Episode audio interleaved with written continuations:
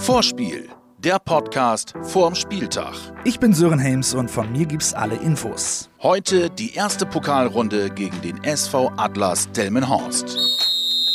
Endlich geht's wieder los. Das erste Pflichtspiel für Werder. Und damit gibt's auch die erste Folge von Vorspiel.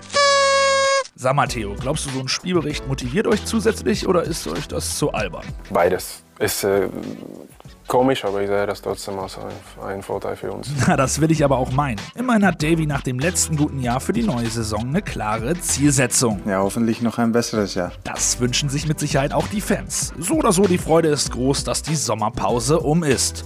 Das gilt übrigens auch für die Spieler, denn so eine Vorbereitung, die schlaucht ganz schön. Besonders für unseren neuen Kapitän Niklas Moisander. Natürlich, ich bin auch jetzt 33 und äh, die Vorbereitung ist ganz hart und, äh, und äh, man misst, die, vermisst die Spannung und äh, die Atmosphäre von einem äh, Pflichtspiel und äh, das ist sehr wichtig für uns und ich, ich, merke das auch. Ich bin so froh, dass es jetzt vorbei ist, die Vorbereitung und wir können endlich los. Mit 33 Jahren fällt so eine Vorbereitung also besonders schwer.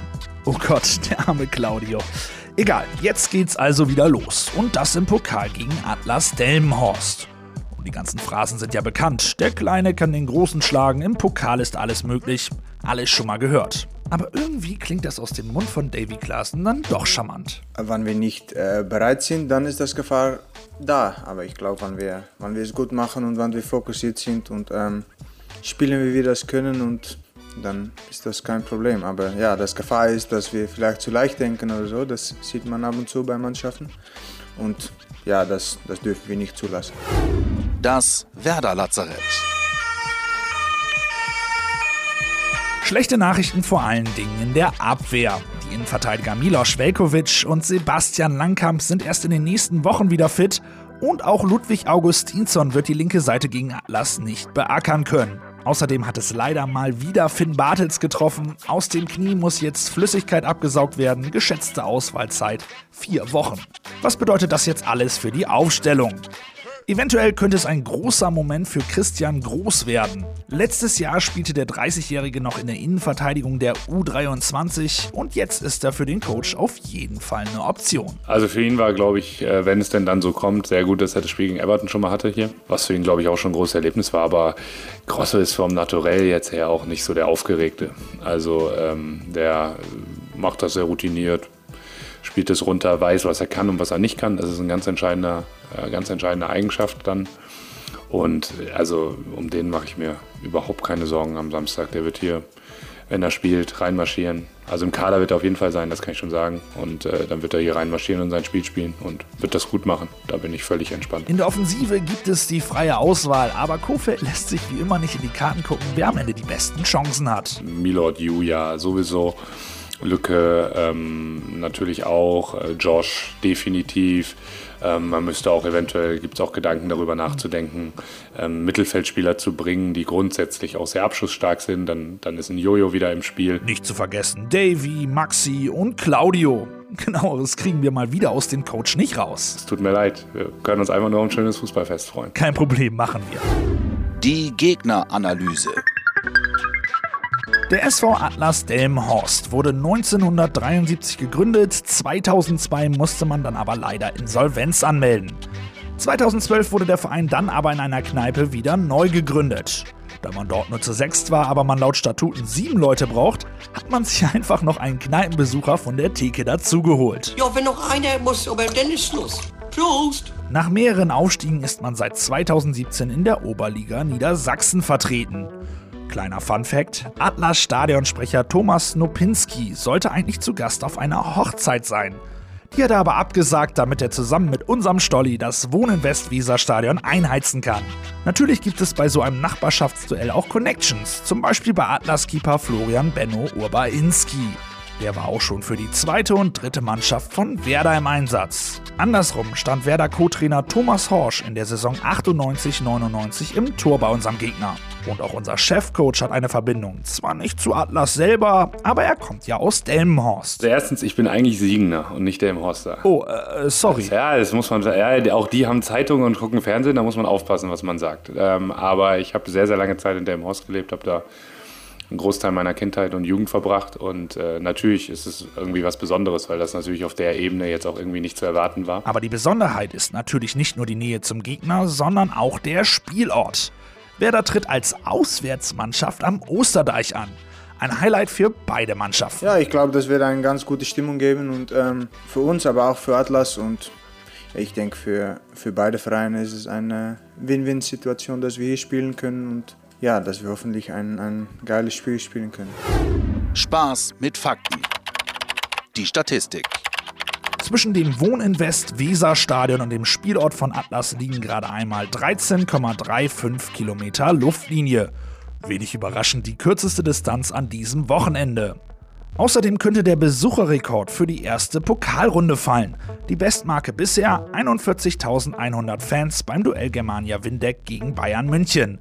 Ausgetragen im Stadion des 1. FC Köln. An der Weser werden 400 Besucher mehr erwartet. Historisches kann auch, wie kann es anders sein, Pizarro erreichen. Trifft er, verdrängt er die Bremer Legende Manfred Burgsmüller als zweitältesten Torschützen im Pokal. Für Platz 1 müssen wir uns allerdings noch ein bisschen gedulden. Karl Lambertin konnte mit über 44 Jahren noch einnetzen. Naja, für unseren Pizza ist nichts unmöglich. Der Man to Watch. Der Spieler, auf den es diese Woche besonders ankommen könnte, ist für uns Niklas Moisander.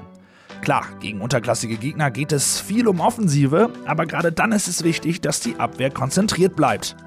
Keine einfache Aufgabe, oder Niklas? Ja, das ist äh, die, äh, die größte Herausforderung, denke ich, für die Abwehr, dass wir die ganze ganze Spiel äh, 90 Minuten, 95 Minuten äh, gefokussiert äh, bleiben und äh, das ist nicht leicht, wenn man nicht so viel zu tun hat, äh, aber das müssen wir machen und äh, in Fußball alles, alles ist möglich und wir können nicht die, die andere Mannschaft unterschätzen. Und dabei kommt es natürlich auch auf die Einstellung an und das ist als neuer Kapitän auch deine Aufgabe.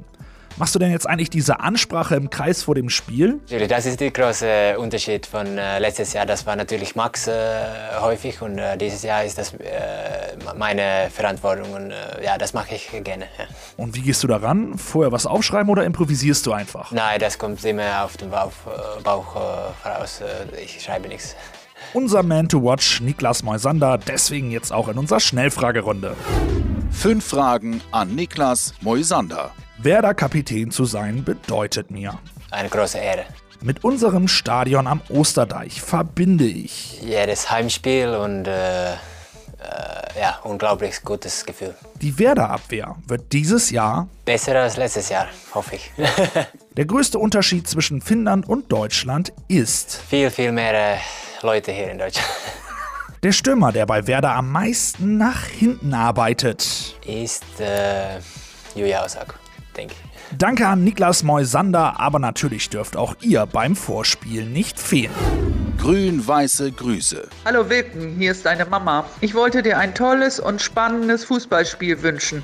Und ein Sieg ist natürlich Pflicht, denn wir beide wollen ja nächstes Jahr nach Berlin. Tschüss. Moin, hier ist Hoppel. Ich grüße Alex und Jannis, die heute auch im Stadion sind. Ich freue mich auf ein grün-weißes Fußballfest und hoffe, dass wir nach dem Spiel gemeinsam mit einem Bierchen im Haltepunkt anstoßen können. Hi, ich bin Jana aus Stur und grüße meine Leihmänner aus der Filiale Stur Brinkum. Ich wünsche Werder alles, alles Gute und hoffe auf ein Weiterkommen, damit meine Delmhorster Kollegen am Montag einfach mal wieder den Ball flach halten. Ihr habt jemanden, der nächste Woche beim Heimspiel gegen Düsseldorf dabei ist, im Stadion oder vom Fernseher. Egal ob auf dem Weg zum Spiel oder bei der Vorbereitung zu Hause, hier könnt ihr sie grüßen. Schickt uns dafür einfach eine WhatsApp-Nachricht an 0174 668 3808. Das war's auch schon fast mit Vorspiel, aber das Schlusswort gehört jetzt unserer Legende Ailton. Das ist Kugelblitz, das ist Ayrton-Anekdote. Erstes Spiel, es ist immer kompliziert. Kann sein, die Spiele äh, locker Werder Bremen muss 5, 6, 0. Kann sein auch, ja, es 2-0, 3-1 oder 3-0. Erste Spiel ist immer schwer. Ganz früher habe ich auch ein Spiel Werder Bremen gegen eine kleine Mannschaft im Pokal. Erste Halbzeit, Werder Bremen hat 2-1 hinter und das alles in der Kabine sagen, ja, was, was los jetzt? Funktioniert nichts heute. Die Ball kam nicht auch in den Tor, die Pass kam nicht so gut, äh, die Ayrton hat nicht so gut gelaufen vorne. Was macht jetzt? Was ist passiert? Und Thomas Schaff hat ein bisschen bisschen sauer. Danach äh, 4-2 oder 5-2 äh, gewinnen und dann wieder alles okay. Gut. Aber erstes Spiel ist immer ein bisschen komisch und wenn du spielst gegen einen kleinen Verein. Aber Werder Bremen hat einen klar Favorit und, muss, und wenn die Spieler muss auf den Platz sehr voll konzentrieren, das klar Werder Bremen muss äh, ganz locker dieses Spiel gewinnen. Vorspiel, der Podcast vorm Spieltag. Jetzt abonnieren und keine Folge mehr verpassen.